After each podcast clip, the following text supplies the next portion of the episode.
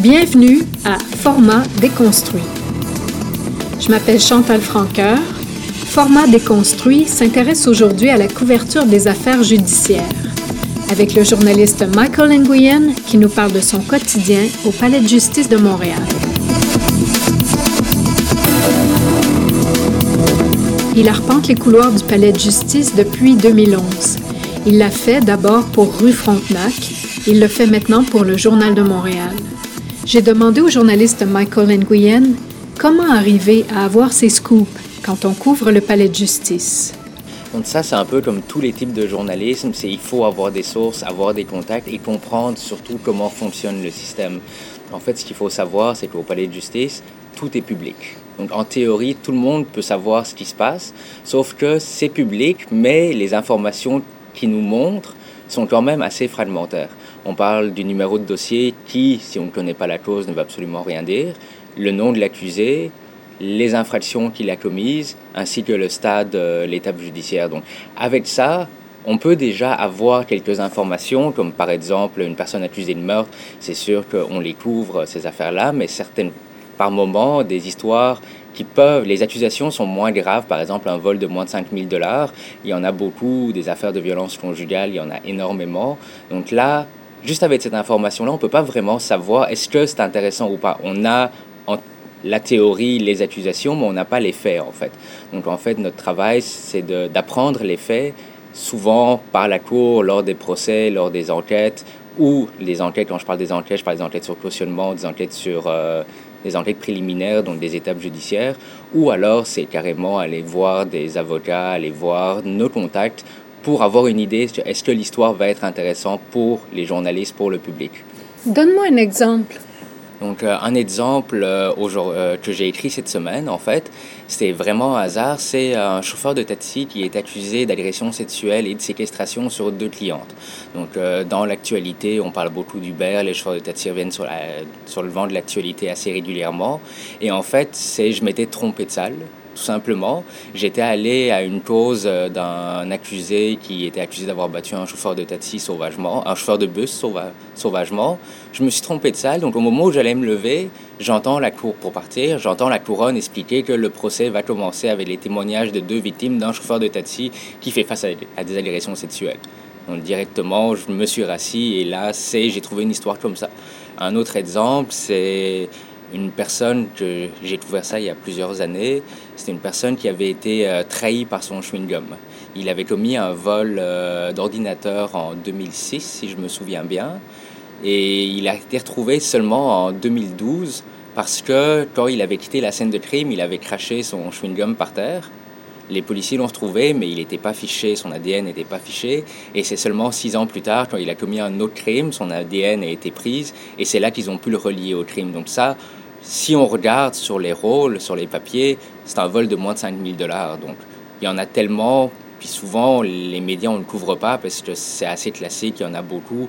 Il n'y a pas cette petite touche qui, fait que le lecteur va lire l'article.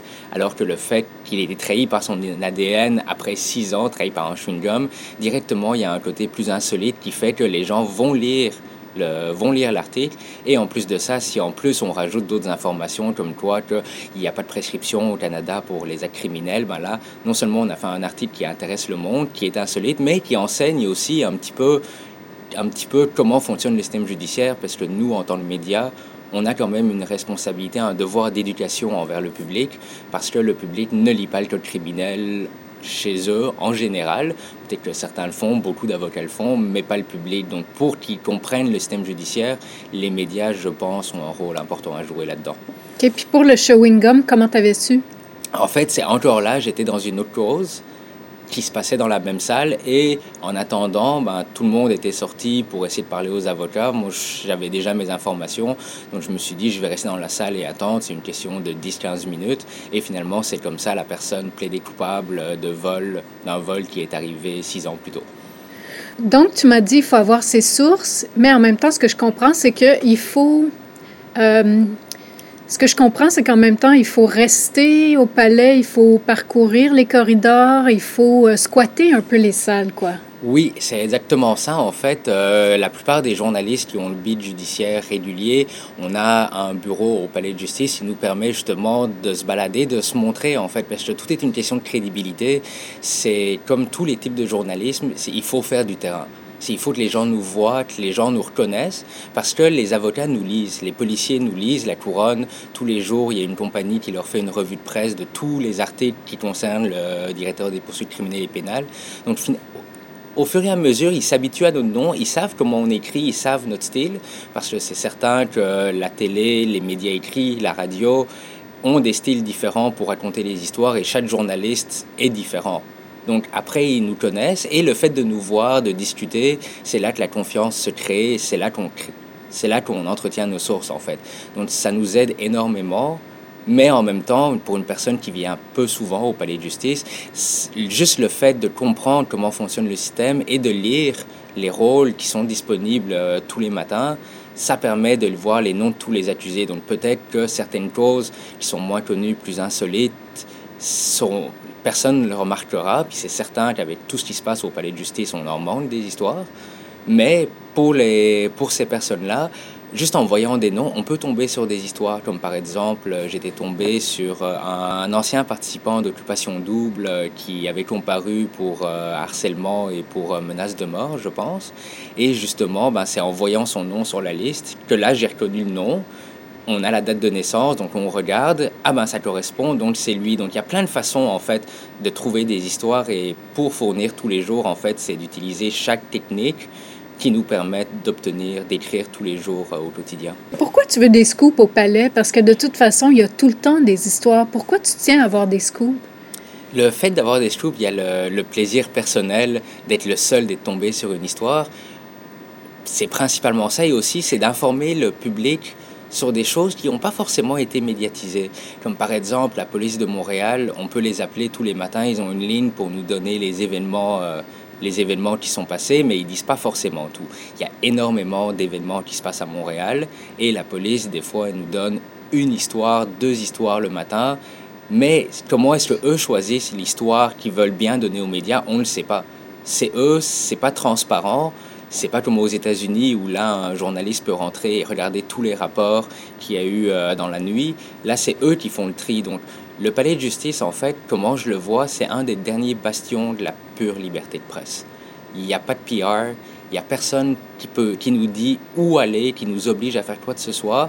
C'est sûr qu'il faut respecter un cadre légal qu'on écrit, mais en même temps, il n'y a pas d'influenceur. La justice est publique, n'importe qui peut rentrer, on est comme n'importe quel citoyen, on a la matière brute. Et c'est ça, c'est ça que je trouve absolument magnifique.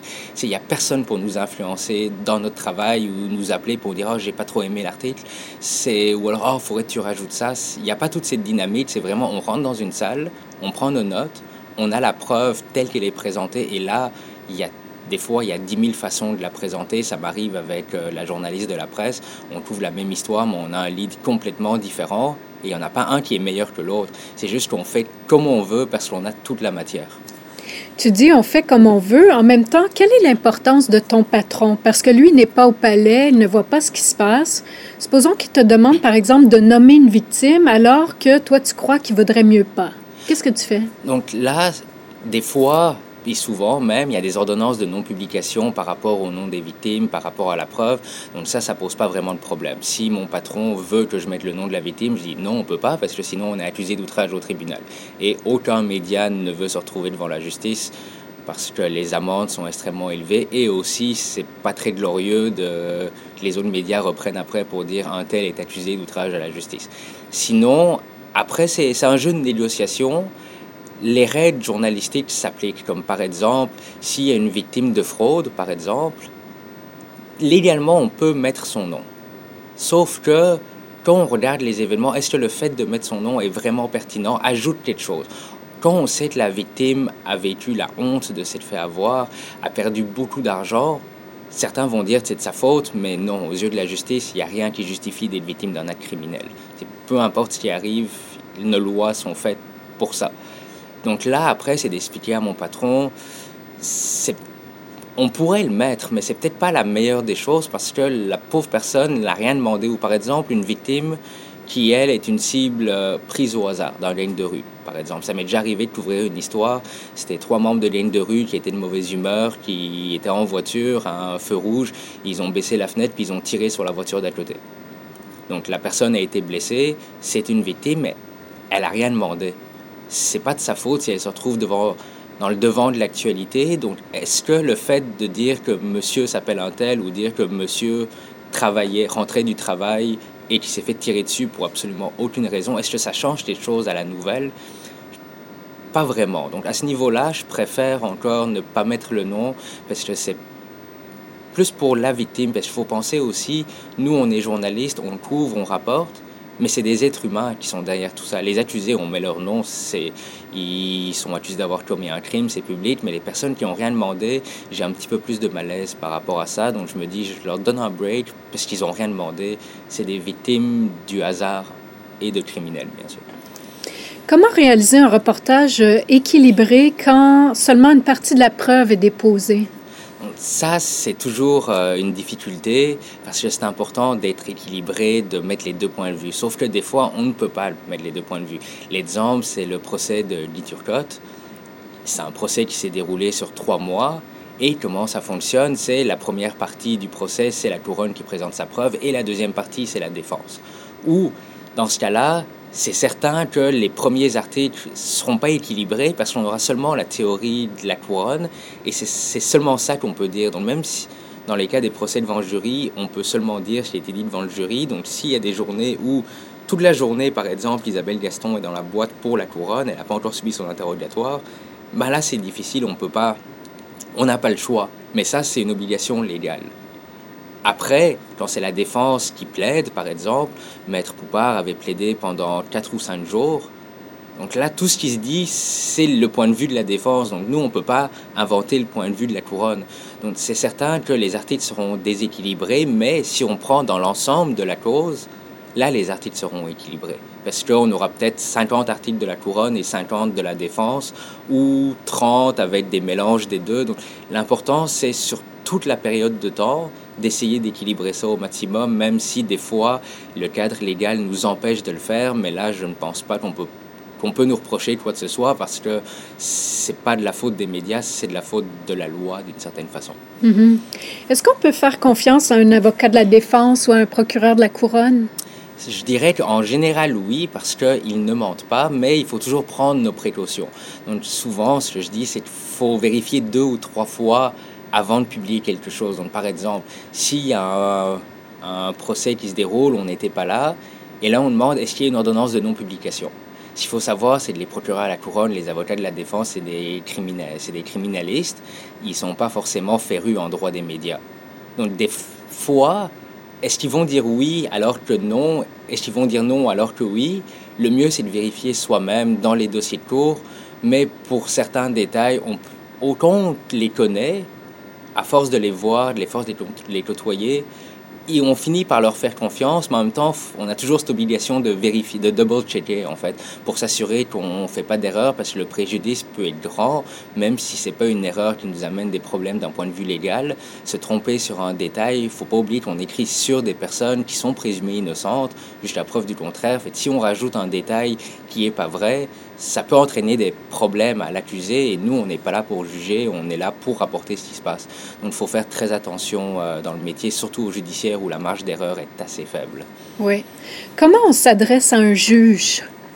Alors là, il y a plusieurs façons. Déjà, il faut savoir, il y a énormément de décorum au Palais de justice de Montréal. On est un peu comme à l'école primaire où quand le directeur rentre, il faut se lever. Ensuite, le directeur s'assied, on peut s'asseoir. On vous voit évidemment. Donc, certains juges, c'est votre honneur. Certains, c'est votre seigneurie. Des fois, c'est monsieur le juge ça varie selon les juges et surtout, je dirais, selon l'âge des juges. Donc les juges plus anciens, ça fait 30 ans qu'ils sont là, ils viennent d'une école euh, plus classique versus les juges un petit peu plus jeunes, 40 ans, qui eux sont plus habitués, mais c'est surtout beaucoup de politesse et surtout il faut savoir ce qu'on demande parce que les juges sont extrêmement occupés, on le voit avec tous les retards, tous les délais au palais de justice. La presse a fait un excellent dossier au début de l'année par rapport à ça. Donc si on ne sait pas trop ce qu'on demande, ben là, ça risque de déranger un peu le juge parce qu'en même temps, on a le droit de s'adresser à lui, mais il faut choisir le moment, il faut pas le déranger parce que c'est lui le maître dans sa salle d'audience, en fait. C'est le deuxième plus important après Dieu. C'est ce que certains disent. OK, c'est quoi le meilleur, quel est le meilleur moment pour parler à un juge? Souvent, il ben, faut savoir pourquoi est-ce qu'on pourquoi est-ce qu'on interpelle le juge. Donc, est-ce que c'est pour avoir accès à de la preuve? Est-ce que c'est pour avoir une précision? Parce que on est dans une salle d'audience en tant qu'observateur, mais le juge va pas répéter des affaires juste parce que le journaliste a mal entendu quelque chose. Donc après, on va pas se lever pour dire ah, j'ai mal compris euh, une de vos déclarations, pouvez-vous la répéter? Non, ça marche pas comme ça. Donc souvent, c'est pour demander avoir accès à de la preuve. Donc souvent, on attend à la pause on écrit une note au juge, on le donne à la greffière et la greffière le donne au juge. Comme ça, on est sûr de ne pas l'interrompre. Ou sinon, quand on n'a pas le temps, ben, juste avant la pause, on se lève en disant Excusez-moi, monsieur le juge, euh, on se présente puis on explique la situation. Mais c'est surtout de ne pas interrompre le processus judiciaire par respect, en fait, pour le, pour le processus. Mm-hmm. Quel conseil tu donnerais à un jeune journaliste qui doit trouver en une journée une bonne histoire? Son affectation le matin, c'est tu vas au palais de justice, trouve-moi quelque chose. Alors la première source d'information, je dirais, c'est les journalistes eux-mêmes. Donc pour un étudiant, c'est de venir, de spotter les quelques journalistes judiciaires et de demander de les aider. Sinon, c'est sûr qu'en en allant à l'accueil, en regardant tous les rôles, on peut voir plus ou moins ce qui se passe. Donc, dans le rôle, c'est euh, toute la pile de documents qui montrent toutes les comparutions de la journée on peut voir où est rendu quel dossier. Donc, par exemple, au stade du procès, au stade d'une sentence, au stade du proforma, qui en fait est juste une date. Donc, ça, il ne se passera rien. Donc, c'est de regarder pour voir, ah ben, une sentence, on regarde un tel, on sait pas c'est qui, trafic de drogue, sentence. Ben, ça peut être une histoire. Est-ce que c'est la meilleure histoire? Peut-être pas, mais peut-être que oui aussi. Donc, en fait, c'est de regarder par rapport à ça. Demander, demander aux gens, il faut pas avoir peur d'aborder le monde le personnel est souvent très sympathique quand même. Les constables spéciaux, ils savent ce qui se passe. C'est eux qui assurent la sécurité. C'est les policiers du palais de justice, en fait. Ils savent tout ce qui se passe au palais de justice. Des avocats, il y en a qui traînent. S'ils sont souriants, on peut leur demander. Il y a plein de façons de voir les choses pour trouver les histoires en fait. Mais la base, ce serait d'abord de regarder le rôle pour voir est-ce qu'il se passe quelque chose? Ensuite, on prend le nom, on le tape dans Google parce que vu que les histoires traînent énormément, ça peut prendre 2, 3, 4 ans pour régler un dossier. Ben, si le dossier, un journaliste a déjà écrit sur cet accusé, ben là, c'est facile de retrouver. Puis en plus de ça, en bonus, on a plus ou moins l'histoire ou de quoi la personne est accusée, le contexte, un contexte général. Donc ça, ça peut aider. Puis c'est aussi ce que les journalistes font, comme par exemple, j'écris une histoire, Christiane Desjardins de la presse écrit une autre histoire que j'étais pas au courant, puis là je vois, ah ben c'est excellent comme papier, mais je l'ai manqué, donc je vais pas le reprendre le lendemain parce que ça voudrait dire que je suis en retard d'une journée par rapport aux compétiteurs, donc c'est sûr que les patrons ils aiment pas vraiment ça, mais à la prochaine étape, ben là je serai là parce que j'ai lu dans lu dans la presse, puis je suis certain qu'elle fait la même chose aussi, donc on se partage pas de l'information, mais en même temps avec nos écrits c'est public, c'est facile de voir sur quoi on a travaillé la veille. À quel moment appelles-tu l'avocat du journal? Quand c'est des questions beaucoup plus délicates, donc c'est certain qu'avec l'habitude, les ordonnances de non-publication, on sait comment ça fonctionne, mais des fois, il y a des subtilités, des choses où on n'est pas forcément certain. Puis tous les jours, on apprend quelque chose. Il y a des journalistes qui sont là depuis 15 ans et qui continuent à apprendre des choses, des situations qui n'étaient jamais arrivées, des situations exceptionnelles. Ou alors, par exemple, est-ce qu'on peut dire telle chose, jusqu'où on peut pousser? L'article, parce que des fois, ça rend les choses intéressantes. Par exemple, un article que j'avais écrit sur un présumé faussaire qui avait été arrêté et qui été acquitté finalement parce que les policiers, quand ils ont fait la fouille de son appartement, où ils ont trouvé tout le, tout le matériel pour fabriquer la fausse monnaie, ils n'avaient pas le droit de le faire en fait. Ils n'avaient pas les motifs raisonnables. Donc là, la personne a été acquittée, la preuve tend à démontrer que oui, c'est un faussaire. Oui, c'est même un des plus grands faussaires au Canada, mais il été acquitté. Donc, est-ce qu'on peut l'appeler un faussaire? Parce que toute la preuve le démontre. Il n'a pas été acquitté parce que c'est pas vrai. Il a été acquitté sur une technicalité, sur une erreur des policiers. Donc là, j'avais mon titre, c'était un des plus grands faussaires du Canada acquitté. Puis là, j'ai eu un doute à un moment donné. Je dis, c'est clair que oui, c'est un faussaire, mais il était acquitté. Donc légalement, est-ce qu'on peut dire que c'est un faussaire? Donc j'ai contacté mon avocat qui m'a dit Ah ben non, tu peux pas, parce que même si c'est évident que oui, il a quand même été acquitté. Pas parce qu'il ne l'était pas, mais pour une technicalité, mais ça reste qu'il est acquitté, donc on ne peut pas le qualifier de faussaire. Et c'est sûr que le titre un faussaire allégué ou un faussaire, un présumé faussaire, ce qui en plus est même pas 100% exact vu qu'il était acquitté. Donc c'était trouver le mot. Donc là, c'était un homme euh, acquitté d'être euh, le plus grand faussaire du Canada. C'est moins bon, c'est moins accrocheur, c'est plus long, mais c'est exact et ça nous, évite, ça nous évite une poursuite qui nous aurait peut-être coûté 150 000 dollars. Quand tu parles à des proches d'un accusé ou à des proches d'une victime, qu'est-ce que tu ne demandes pas? Donc souvent, je je ne demande pas tout ce qui a rapport avec la preuve, parce que ça, c'est le rôle du tribunal de le présenter. Et ce qui est important de savoir, c'est qu'il faut être respectueux avec tout le monde au palais de justice. Nous, on est des observateurs. C'est très facile de se faire une idée, de juger la personne, sauf que c'est pas notre travail. Le juge est là pour ça, le procureur est là pour ça, l'avocat de la défense est là pour ça. Il faut regarder les choses de façon dépassionnée, en fait. C'est la justice, si la personne est coupable, la justice sera là pour le punir. Donc, le fait d'être sympathique avec tout le monde, d'être poli surtout, parce qu'on peut tomber sur des accusés qui ont commis des crimes atroces, mais qui sont extrêmement polis, comme on peut tomber sur des victimes qui ont vécu un crime atroce et qui sont extrêmement désagréables. Donc en fait, c'est de la façon de les aborder, j'aborde tout le monde de la même façon. Que ce soit les proches de l'accusé, de la victime, c'est un drame pour tout le monde. Une accusation criminelle, la mère d'un meurtrier, c'est pas à cause d'elle que le meurtrier a commis son crime.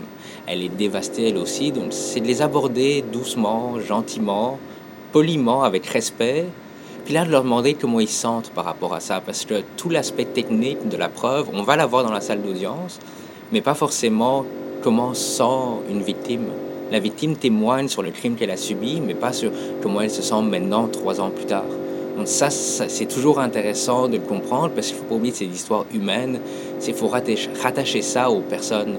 Donc oui, par exemple, un homme est accusé de fraude sur une dame âgée, par exemple.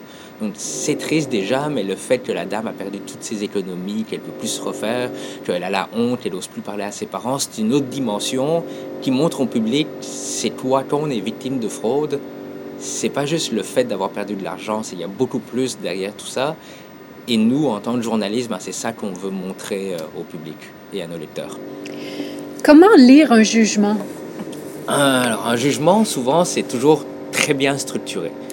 Ça commence par les accusations, ensuite l'effet de la cause, c'est quoi la preuve de la couronne, la preuve de la défense, la position de chacune des parties, donc la couronne, la défense, la jurisprudence, qui ça est beaucoup moins intéressant pour les médias parce que c'est les causes qui datent d'il y a 10, 15 ans, les grandes causes, mais qui sont plus vraiment d'actualité, et l'analyse du juge.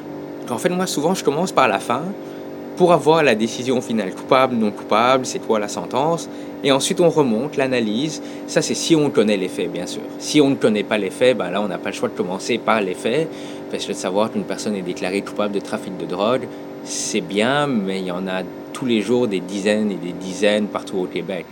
Alors que si on tourne dans les faits et qu'on voit qu'il est coupable d'avoir trafiqué une tonne de cocaïne, ben là, on parle d'une autre game complètement, qui là devient peut-être beaucoup plus d'intérêt public et qui intéressera plus le public qu'une personne qui est coupable de trafic de 5 grammes de marijuana, par exemple, ce qui est beaucoup plus courant.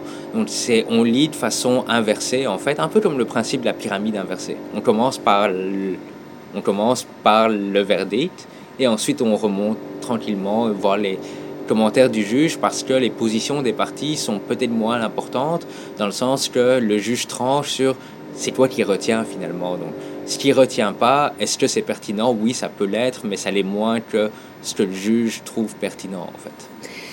Quel est le danger de lire des jugements rapidement quand ça vient par exemple de la Cour euh, suprême? En lisant trop vite, ça augmente le risque de faire une erreur.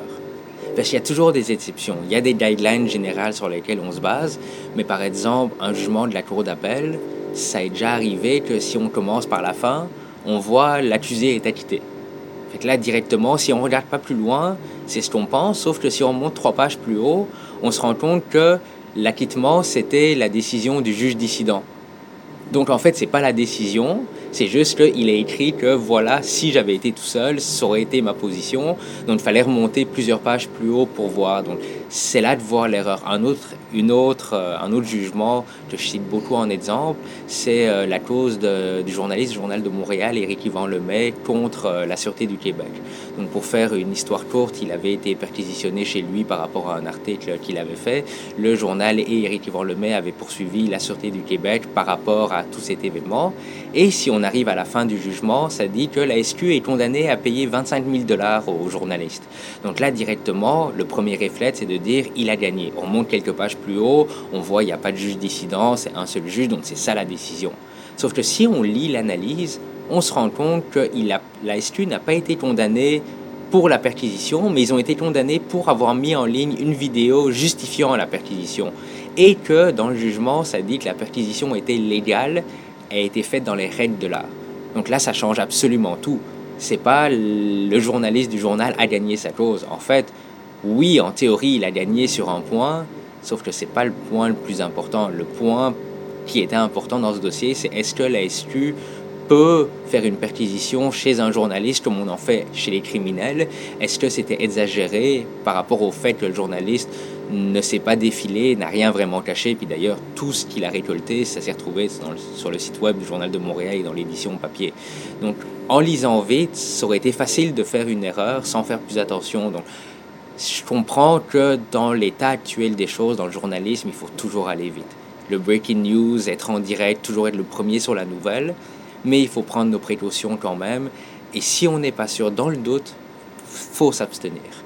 Parce que ça peut, ça peut coûter cher, et pas juste cher pour notre média, pour notre crédibilité, aussi pour le journaliste. C'est parce qu'après, mettons que j'avais eu le jugement d'Éric Yvan Lemay, j'avais écrit le journal gagne contre la SQ, la SQ condamnée à payer 25 000 dollars. Puis après, j'écris mon article, ils ont gagné, la SQ était poursuivie pour avoir fait une perquisition, donc ça laisse sous-entendre qu'ils n'avaient pas le droit. Mais après, c'est expliqué au public, à nos patrons aussi. C'est après, d'un coup, toute l'histoire change, nos patrons vont nous poser des questions, notre crédibilité est mise à mal et le public est desservi parce qu'on lui a donné une mauvaise information. Donc en fait, c'est dans le doute, mieux vaut s'abstenir. Quand on est à l'aise avec les jugements, on peut aller plus vite, on sait comment ça fonctionne, mais même là encore, faut prendre, faut prendre le temps, le maximum de temps qu'on peut prendre dans les limites du rush au breaking news et au direct. Euh, tu as étudié en littérature. Le palais de justice, ça te fait penser à quel type de roman ou à quel, quel, euh, à quel écrivain? Est-ce que tu peux faire des liens? Je penserais euh, naturellement à Balzac, à Honoré de Balzac avec toute, sa, toute, la, toute la comédie humaine. C'est un peu ça, en fait. C'est les petits drames, les grands drames c'est tout ce qui fonctionne pas dans la société se retrouve au palais de justice. Ça peut faire des études sociologiques absolument fascinantes, de voir des petites disputes, des chaînes de voisins qui finissent mal. Ça peut être des meurtres, des agressions sexuelles, des enfants battus. Il y a tout au palais de justice. C'est vraiment, dès qu'il y a quelque chose qui fonctionne pas dans la société, ça se retrouve à un moment donné au palais de justice. c'est vraiment les scènes de la vie quotidienne, un petit peu, c'est, je penserais à la bohème, c'est voir les petites histoires du monde qui intéressent, le, qui intéressent le public et qui a un impact plus grand aussi, parce que des fois, ça peut créer de la jurisprudence. Une cause tout à fait basique peut escalader, puis devenir une grosse histoire qui se range à la Cour suprême et qui tranche sur un débat de société. Par exemple, je pense à Jeffrey Saint-Cloud, c'est un des accusés qui euh, fait face à des accusations de voie fait qui a des coupables pour avoir tabassé un chauffeur de bus sauvagement. Donc ça, on en voit les agressions violentes, il y en a quand même régulièrement.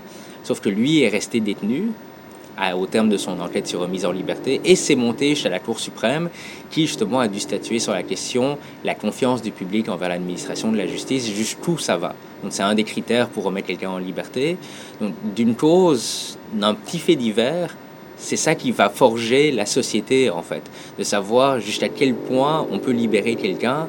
Donc c'est une petite cause qui devient d'un coup énorme, c'est, alors qu'à la base c'est un événement qui a duré deux minutes euh, à Montréal il y a quelques années le journaliste Michael Nguyen. Il est au cœur de l'actualité ces jours-ci.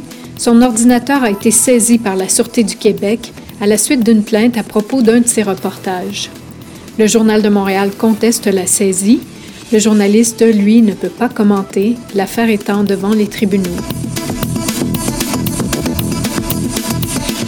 Merci d'avoir écouté Format déconstruit. Je m'appelle Chantal Franqueur. À bientôt.